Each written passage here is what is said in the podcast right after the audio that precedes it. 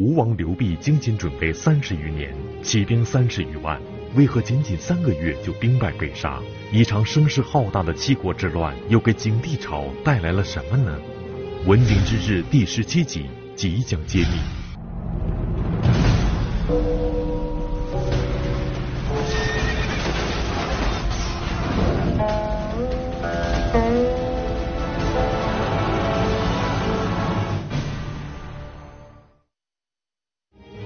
公元前一百五十四年，汉景帝下旨杀了晁错之后，没想到吴王刘濞并不领情，反而西进猛攻梁国。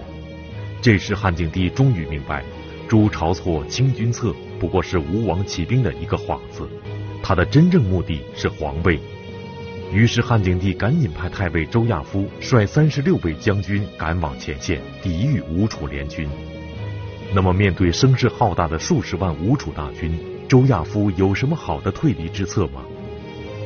吴王刘濞精心准备三十余年，为什么仅仅三个月就兵败被杀？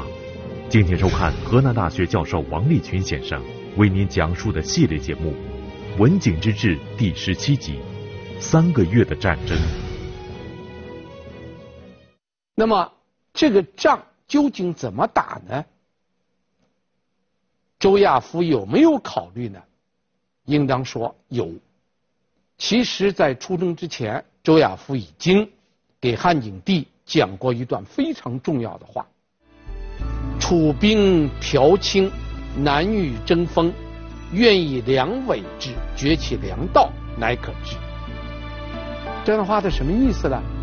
就说，楚军呐、就是吴楚叛军的这个士兵啊，非常剽悍。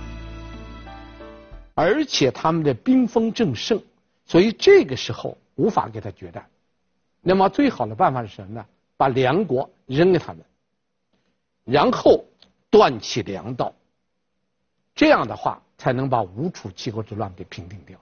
其实，呃，周亚夫提出来平定吴楚七国叛乱的核心就是两条：第一，让梁国在前面顶住吴楚叛军，然后他想办法去断。吴楚叛军的粮道，这个建议应当说是一个具有战略性的意见，也就是整个平定吴楚七国叛乱最重要的一个指导方针。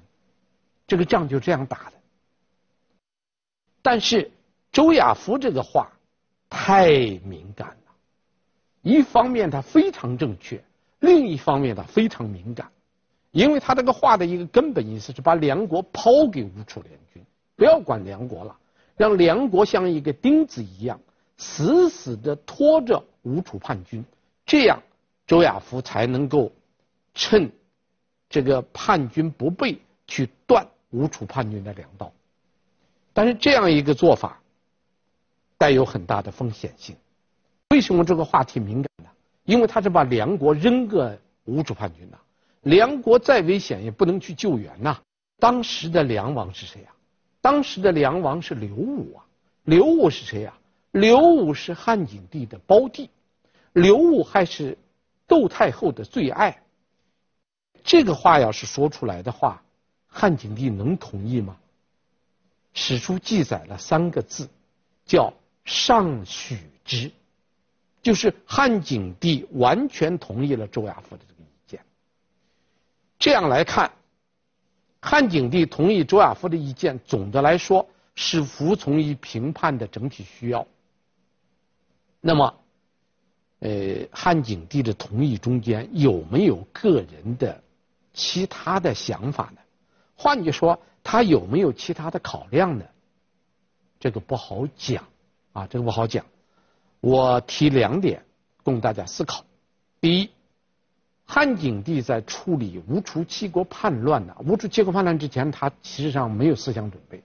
吴楚七国叛乱爆发以后，汉景帝在处理这个事件的时候啊，实际上很多事情他是经过深思熟虑的。你比如我举一个事情，袁盎提出来要杀晁错以平这个吴楚叛军的怨气的时候，汉景帝思考了十几天，十几天以后才决定。杀晁错，那么杀晁错的这个决定，从袁盎提出来到汉景帝下诏执行，中间有十几天的时间，可见汉景帝对平叛事情，他是考虑成熟以后才下决心的。那周亚夫提出来把梁国扔给吴楚叛军，让梁国给吴楚叛军去死掐，这个办法，汉景帝是不是经过深思熟虑的呢？我觉得他经过了深思熟虑。这个深思熟虑就是：第一，他认同周亚夫的意见；第二，他也想借吴楚叛军的这个力量，打击梁王的气焰，削弱梁国的实力。这为什么呢？因为他的母亲窦太后太喜欢他的弟弟了，他的母亲窦太后一直希望他的弟弟将来能够接班。作为汉景帝来说，当然他希望自己的儿子接班，但是他的母亲希望他弟弟接班，而他弟弟呢，如果能在这一场平叛的过程中间实力受到削弱，那么将来给他叫板的力量就不足了。我再提出了第二个看法，在平叛的过程中间，吴楚叛军猛攻梁国，梁国实在顶不住的时候，这个梁王刘武啊。曾经直接向周亚夫请援，但周亚夫没有援助。然后呢，这个梁王刘武呢，就向他哥哥汉景帝报告，要求中央政府支援他。汉景帝为这件事情给周亚夫下了一个诏书，让周亚夫派兵支援这个梁王。周亚夫按兵不动。这个按兵不动，在某种意义上来讲，那叫抗旨不遵呐。周亚夫有多大的胆量？敢于抗旨不遵，不去救汉景帝的弟弟梁王刘武呢？我觉得这里有一个非常重要的一个因素。当然，周亚夫可以说将在外，君命所不受，但是周亚夫非常明白，汉景帝的这个救梁国的诏令就是走过场装样子，装样子给谁看呢？给刘武看，也是给窦太后看，所以他没有。去救梁国。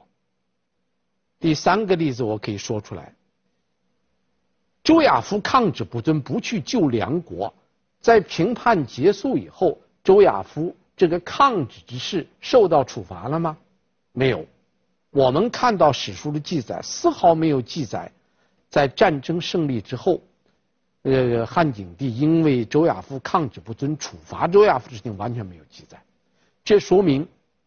汉景帝其实在心里是认同周亚夫的抗旨的，是认同周亚夫的不援助梁国的，啊，当然，这个方针一旦实行，梁国所承受的压力应当非常之大，因为梁国在没有中央政府军队支持的情况下，他要面对几十万吴楚叛军，因为。当时吴国调动的是二十万军队，加上楚王刘武的军队，所以以梁国一国之力抵抗吴楚两国的叛军，这个仗是很难打的。所以这个仗开始打得怎么样呢？开始一打，这个梁国就损兵折将，死了两个将军，士兵打败仗，全部逃到了梁国的都城睢阳。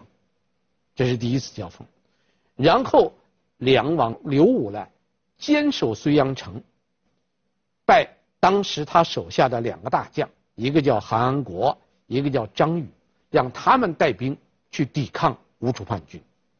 其中韩安国后来在回忆这段事情的时候啊，他讲过一段话，啊，我把这段话给大家这个读一读，大家可以听一听。梁王刘武最艰苦的时候到了什么程度？梁王念太后弟在中，而诸侯扰乱，一言欺数行下，贵宋臣等六人将兵急却吴楚，吴楚已固，兵不敢起。说梁王刘武在最危急的时候啊，梁王刘武为韩安国、张宇等六个将领跪下来，作为一个诸侯国的国君。为他手下的六个将军跪下来，要求他们死死的抵抗着吴楚，所以六个将军都很尽力，最后把吴楚军队死死的钉在梁地的战场上，这样一来，吴楚叛军就不敢再向西打了。周亚夫就趁这个机会，可以去断吴楚军的粮道了。所以这个仗，周亚夫怎么办呢？周亚夫派了公高侯，派了这个当时的一个一个将领啊，叫公高侯，让他率领轻骑兵断了吴楚军的粮道。当然，粮道一断，粮草供应不上，前方的吴楚叛军就军心就不稳了。所以很快，这场战役就见出胜负来了。那么最后的结果是，吴楚叛军打败，吴王。刘濞逃了，逃到哪儿呢？逃到了东越国。逃到东越国以后，本来他想重整旗鼓的，但是中央政府又派人给东越王做了工作。东越王在这种情况下就伪装说是援助吴楚，实际上东越王准备好了，说我们准备好军队，你来视察吧。所以吴王刘濞没有准备啊。就去视察，结果在吴王刘濞没有准备的情况下，东越的士兵一下子就把吴王刘濞给刺杀了。刘濞一死，那么楚王刘戊的军队也败了，所以刘戊呢也只好自杀掉了。所以吴楚联军就全面失败了。爆发于景帝三年的吴楚七国之乱，从正月开始，到三月就被平息了。根据记载，在七国起兵之初，仅吴王刘濞就征募了三十余万的士兵。可以想见，吴楚七国之乱初起时声势浩大，来势汹汹，以至于汉景帝自觉没有平叛的把握，只好杀了晁错，希望能够平息吴楚的怨气。那么后来之所以能够在极短的时间里平定七国之乱的最大原因是什么呢？吴王刘濞精心准备三十余年。发动如此声势浩大的兵变，又是为什么仅仅三个月就兵败被杀了呢？那么吴楚叛军为什么会失败了呢？到底是什么原因导致他失败了？其实最根本的失败原因是老百姓不支持。这场战争，你你想想，谁愿意打了？吴楚七国诸侯王愿意打。谁不愿意打了？老百姓不愿意打，汉景帝不敢打，是这样一种局面。那么老百姓为什么不支持的？为什么不想打了？因为老百姓受战争之苦太多了。你想想，战国时期两百多年呐，那个是七国之间的战争连绵不断，一直啊，公元前二百二十年秦始皇统一中国以后，这个战争才算结束。这二百多年，百姓深受战争之害。秦始皇的这个结束战争仅仅只有十二年，十二年以后就爆发了陈胜吴广的大起义，整个反秦大起义又打了三年。反秦大起义三年结束以后，又是刘项争霸打了四年，这才算结束。这个结束以后，换句话说，从刘邦统一天下，没有全国性的战争，到吴楚七国叛乱，将近五十年，刚刚半个世纪没有战争，现在又要打，这个一打仗受害最大的其实是老百姓，所以老百姓不愿意打，这是吴楚七国叛军失败的最根本的原因。第二个大原因是什么呢？是吴王刘濞的仗没有打好。第一，一是夺取战略要地的眼光。第一个失去的是夺取战略要地的眼光。其实，在吴楚七国叛乱起兵之前，吴国吴王刘濞手下有一个年轻的将领，姓桓，叫桓将军，他的名字没有留下来，他是一个将军。桓将军当时就给吴王刘濞提了一个建议，说。你要怎么打这个仗呢？你要所过的那些城邑，你一律不要管。什么梁国啊，什么所有这些国，你一律不管。你直奔而去的，直奔洛阳而去。你把洛阳占了，然后把荥阳占了，因为荥阳的旁边就有一个秦代很大的粮仓，叫敖仓，敖仓的军粮非常多。如果我们占了洛阳，在吃着敖仓的军粮，那么的话，我们占有天下的地利，即使我们不能入关，那天下的大事也已经决定了。这个意见是个非常重要的战略性意见。吴楚叛军最后，吴楚败在哪呢？败在他的粮后援粮草断了。如果要占到敖仓呢，你粮草不会断，你三个月还会溃败吗？三个月溃败的可能性就没有了。所以吴楚的败，应当说是败在吴王刘濞没有这个战略眼光，他手下的人给他提出来，他都没有采纳。反过来，你看周亚夫，周亚夫赶到荥阳，占了荥阳以后，周亚夫就说：“荥阳在手，天下大定啊。”周亚夫看到了荥阳的重要性，而刘濞看不到荥阳的重要性，所以两军没有打仗，在战略上，吴王刘濞已经败了。这是第一。第二，二是出奇制胜的机会。当吴楚七国叛乱爆发的时候，汉景帝曾经问袁盎问了一句话：“君常为吴相，知吴臣田禄伯为人乎？”说你曾经在吴国做过吴国的国相，你知道不知道有一个叫田禄伯的人？这个人怎么样？汉景帝为什么关注这个田禄伯呢？汉景帝关注田禄伯，因为田禄伯是吴王刘濞手下的大将军，在起兵的时候，这个田禄伯当时就献了一一条奇计，就是他提出来，你给我五万人，我不要多，这五万人呢，沿着江淮向西打，这个吴王刘濞是向北打，而这个田禄伯提的意见，你给我一支部队，我向西打，这条计应当说是一条奇计。因为这条计汉景帝没有想到，平叛的最重要的将领周亚夫也没有想到，都没有想到，如果这条计得以实行的话，它会对关中的中央政府造成很大的威胁，那么中央政府或者是周亚夫就不得不分兵去应对田禄伯的这这支军队了。但是非常可惜的是，田禄伯这个意见。没有被吴王刘濞采纳，被谁否决了？被吴王刘濞的儿子否决了。吴王太子就说：“我们是造反，造反的军队最忌讳的是分兵给他人带领。你把你的军队分给他人了，万一他人要造造反的了？那你怎么办呢？所以他不主张分兵。由于他不主张分兵，就导致田禄伯的意见。”被否决了。第三是，是对周丘的重视和支持不够。周丘是谁啊？周丘是下邳人，下邳就是今天江苏的郫县。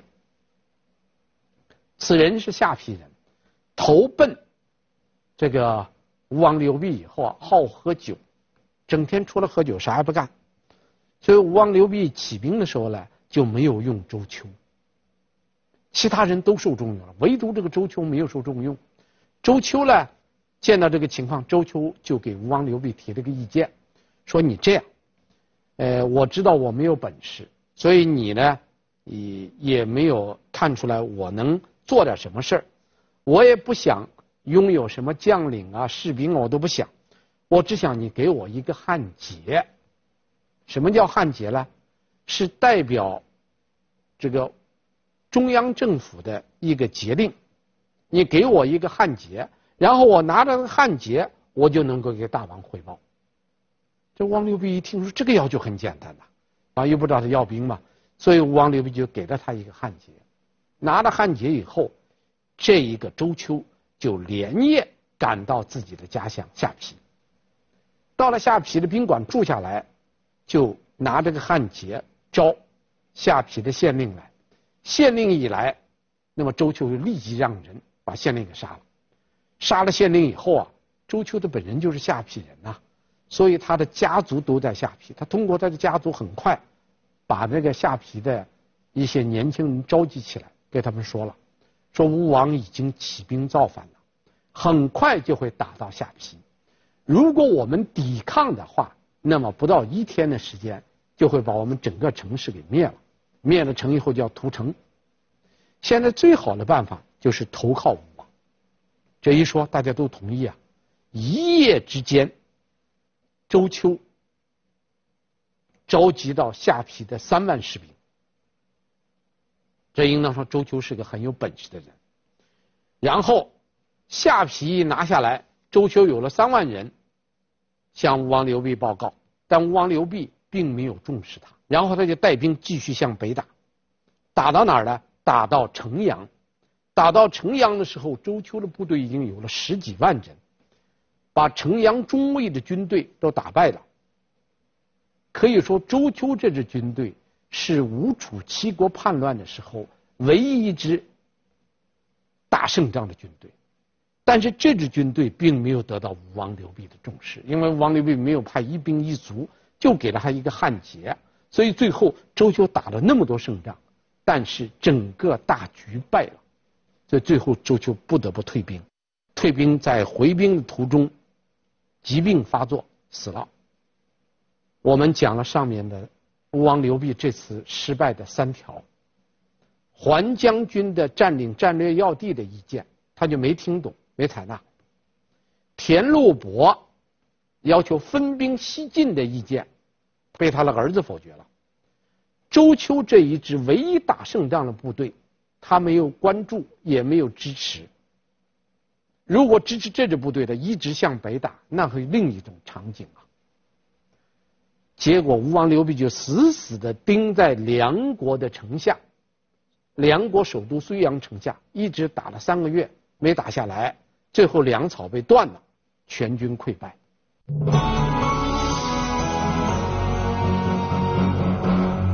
汉景帝前三年的二月，汉景帝得到周亚夫战胜吴楚叛军的报告以后，汉景帝就下了一道诏书。诏书的主要意见就是两条：第一，指责叛乱诸侯王是以恶报善。什么叫以恶报善呢？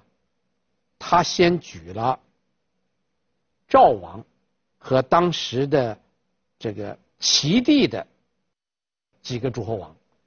你本来你的先王死了以后，你的国灭了，是文帝。出于仁爱之心，封了你们来奉祀自己的祖先，给了你们封地。反过来，你们参加吴王刘濞的叛乱，所以景帝就指责这些人这几个宝山，指责这个赵王和齐地的几个参加叛乱的诸侯王。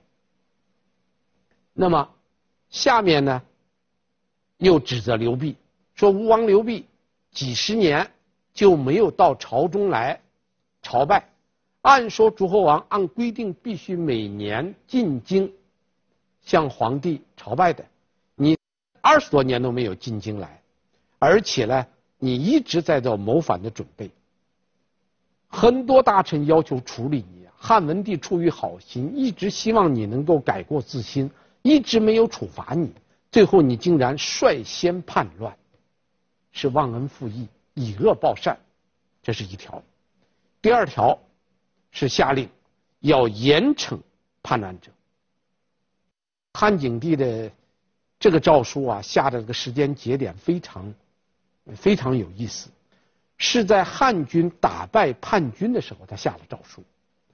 本来战胜者对战败者就会是一场屠杀，但是汉景帝并没有想办法去阻止这场屠杀。反而是下令，要对叛军进行铁血镇压。他在这个诏书中间下了一这样一个命令，对那个官员的官职做了一个规定，比三百石以上的官员都要杀。这个比三百石是个非常小的官呐，只要够这个级别的官参加叛乱的，一律不赦免，全部杀掉。应当说，景帝这个诏书啊，嗯，非常恶，这个诏书呢，毫无仁爱之心。其实这个最应当做的是招降、安抚，而景帝的命令是镇压、是屠杀。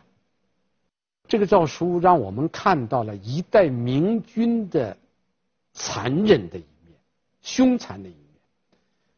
汉景帝在中国历史上一向是以明君的形象出现的，文景之治的又是中国历史上第一个盛世，盛世的两个国君。文帝跟景帝都是明君，但是景帝在镇压吴楚七国叛乱的时候表现的残忍，在这个诏书中间也体现出来了。胜利者的凶残表表现的淋漓尽致，那么失败者怎么样呢？失败者只有三种下场：第一，被杀；第二，自杀；第三，幸免。失败者只有这三种下场。谁是被杀的呢？吴王刘濞。吴王刘濞逃到了东越国，东越王受了西汉中央政府的指令，诱杀了吴王刘濞，他是被杀的。谁是自杀的？楚王刘戊。楚王刘戊一直到战败，楚王刘戊就自杀了。那个当然，自杀的还有两种情况，我们还是要区别一下。第一。是知道自己罪孽深重而自杀。你像这个楚王刘戊，就是知道自己罪孽深重，在战败以后就自杀了。第二种，他企图逃过惩罚未果而自杀，这是另一种。这种人最有名的代表者，应当是胶西王刘旺。胶西王刘旺属于这种情况。刘旺是。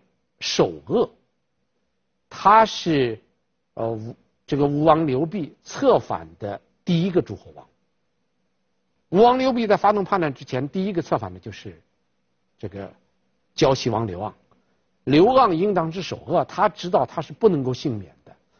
胶西王刘盎逃回胶西国以后，先向他母亲就向这个太后报告了个情况。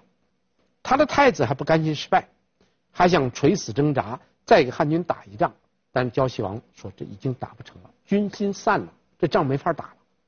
啊，那么胶西王下面怎么办呢？胶西王此时最应做的、最最应该做的，就应当是自杀了、自裁了，因为他是首犯，他是首恶，不可能被赦免的。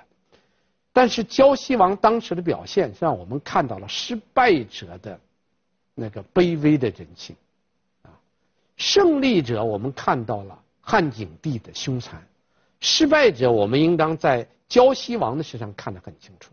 胶西王怎么办呢？光着上衣，这表示这个这个有罪的人负荆请罪啊，都要光着上衣，然后又是磕头，又是跪着西行，去见当时的栾部手下的一个将领公高侯退当。去见公豪退当，希望这个能够撇清自己和叛乱的关系。所以退当就问他：“你为什么要叛乱呢？”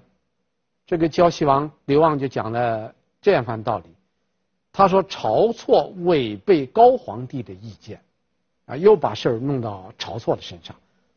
他说晁错这个怂恿这个皇上削藩。”这违背了高皇帝分封的这个初衷，所以我们想杀的是晁错。现在我们听说晁错被杀了，所以我们退兵了。当然，这个话完全是推诿之词，是想推卸自己叛乱的罪过。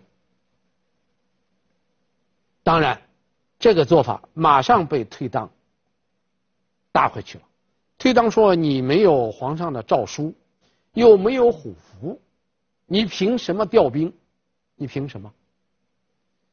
你没有诏书，没有虎符，你这样的攻打，你明显你是违反皇帝的这个军令的，而且你认为晁错有罪，你应该向中央政府报告啊！你凭什么这样起兵呢？明显是借口。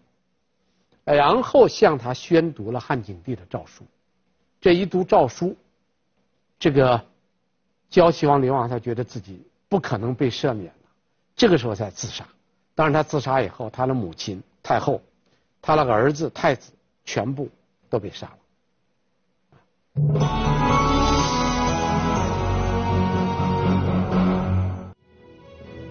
公元前一百五十四年的吴楚七国之乱，最终以叛军失败而告终。参加叛乱的七国，除保存楚国另立楚王之外，其余六国皆被废掉。参加叛乱的七王，吴王被诱杀，楚王、胶西王、胶东王、淄川王、济南王皆自杀身亡，唯有济北王刘志幸免于难，活了下来。那么究竟是谁敢于从景帝手中救出了济北王刘志的呢？这个第三种呢是幸免的，在吴楚七国叛乱中间，唯一幸免的人是济北王刘志。济北王刘志是唯一幸免的人。这个刘志的幸免呢很有意思，他完全是一个偶然事件。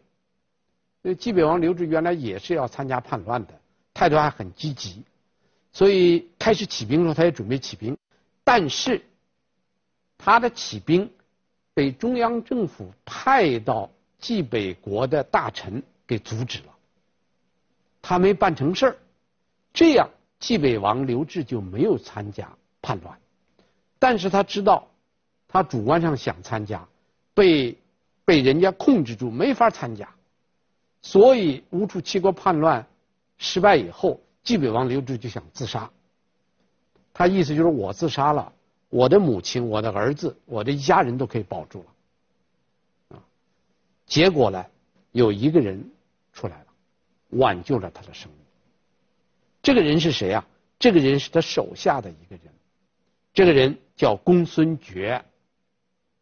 公孙觉出来挽救了他的命。公孙捷说：“你先不要忙，你让我去见见梁王，我给梁王去谈谈。我给梁王谈完以后，如果谈不成，你再死不耽误。”然后这公孙捷就去见梁王了。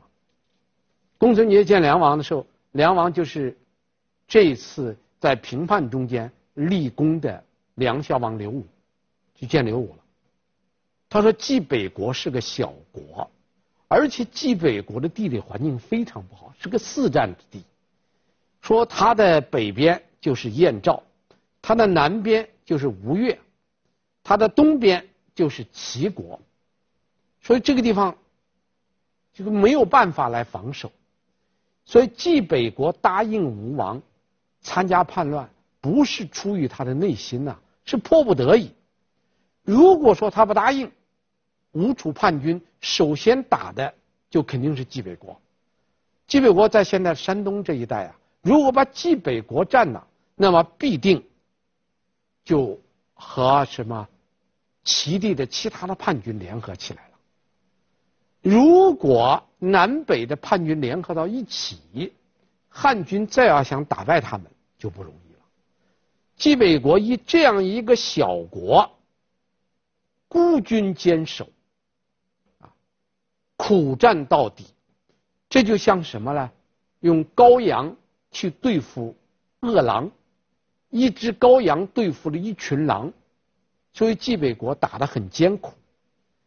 济北国到最后打打到最后了，现在要说济北王有罪，要杀济北王了，这不是让守边的功臣们很寒心的事儿吗？他说这个事儿呢，又没有办法去给皇上说。那这个事只有谁呢？只有你梁王可以去说。你梁王现在立了大功，又是皇上的亲骨肉，你们是兄弟，你要去说，上有保全功臣之功，下有安抚百姓之名，大德入骨髓，恩泽及无穷。你这样去做的话，一定能成功。希望梁王考虑一下。这个话其实把梁王呃忽悠了不轻，因为他的话都吹梁王，一个说济北国，济北王有贡献，第二个说梁王是最有本事的人，所以说的梁王飘飘然，梁王就一口答应了，梁王就写了个奏章，报给了汉景帝。汉景帝一看梁王的奏章，梁王又是立立了大功的人，所以就批准了。所以济北王最后得以幸免，他最后没有被杀。所以吴楚七国叛乱最后的后事的处理啊，大体上是三类：第一，被杀；第二，自杀；第三，幸免。当这些诸侯王都处理完以后，下面要处理的就是什么呢？就是要不要把吴楚七国全部灭掉，还是再封一个新王来奉祀他们的先人？啊，所以想来想去，这件事呢，汉景帝原来的是打算是吴王、楚王。都要再立一个，立一个吴王，立一个楚王，但是立吴王刘濞的这个后人这件事情，被窦太后阻止了。啊，窦太后说吴王刘濞是个老人呐、他应当懂得规矩啊。结果他率先叛乱，这种人坚决不能封，所以吴吴国就被灭掉了，不再封了。楚王刘戊是参加叛乱的，而且刘戊最后是自杀了。但是刘戊的父亲呢是楚元王，楚元王他是汉高祖刘邦的小弟弟，啊，他是刘邦的弟弟的儿子，换句话是刘邦的侄子，参加叛乱的死了。但是刘邦的侄子不光这一个，楚元王有两个孩子，刘戊是做了楚王叛乱自杀了，还有一个儿子，小儿子叫刘礼，在中央政府做官。做宗正，宗正呢，就是管理这个皇亲皇室的一些事情的。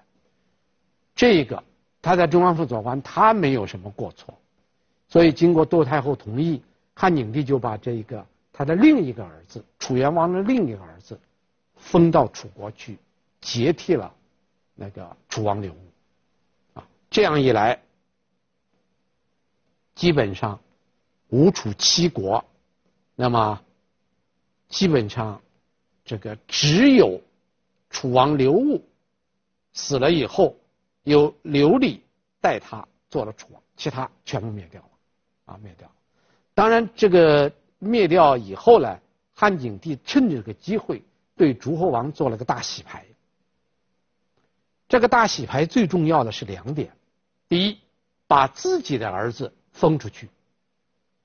一下子灭了那么多诸侯王，那怎么办呢？他把自己的儿子刘端封为胶西王，另外封自己的儿子刘胜为中山王，封了自己的两个儿子，这也是一种办法。原来他的儿子不能封，地都叫其他诸侯王占了，现在把其他诸侯王灭了，把自己的儿子安插去了。其中这个中山靖王刘胜。这个人，他的墓前些年被发掘了，我们呢见到了第一件金缕玉衣，都出自中山靖王刘胜的墓中，而中山靖王刘这个刘胜呢，有一百二十多个儿子，是西汉诸侯王中间儿子最多的，哈，而且他的后人还出现了一个鼎鼎大名的人物，就三国时期的刘备。自称是中山靖王的后人，啊，刘备被称为刘皇叔，就从那儿来的。其实他的老祖先刘胜是汉景帝的儿子，是在吴楚七国叛乱平定以后，汉景帝借这个机会把自己的儿子刘胜封成中山中山王。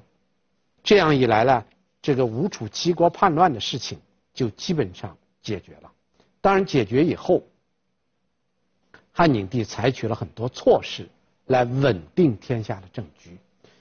当汉景帝忙于应付七国之乱的时候啊，其实他的后宫并不安静，他的后宫不断有麻烦，而且后宫在酝酿着一些重大事件。那么，所以景帝一方面需要处理吴楚七国叛乱，另一方面要着手处理后宫的事情。那么汉景帝的后宫到底发生了哪些事情呢？我们下一集。再讲。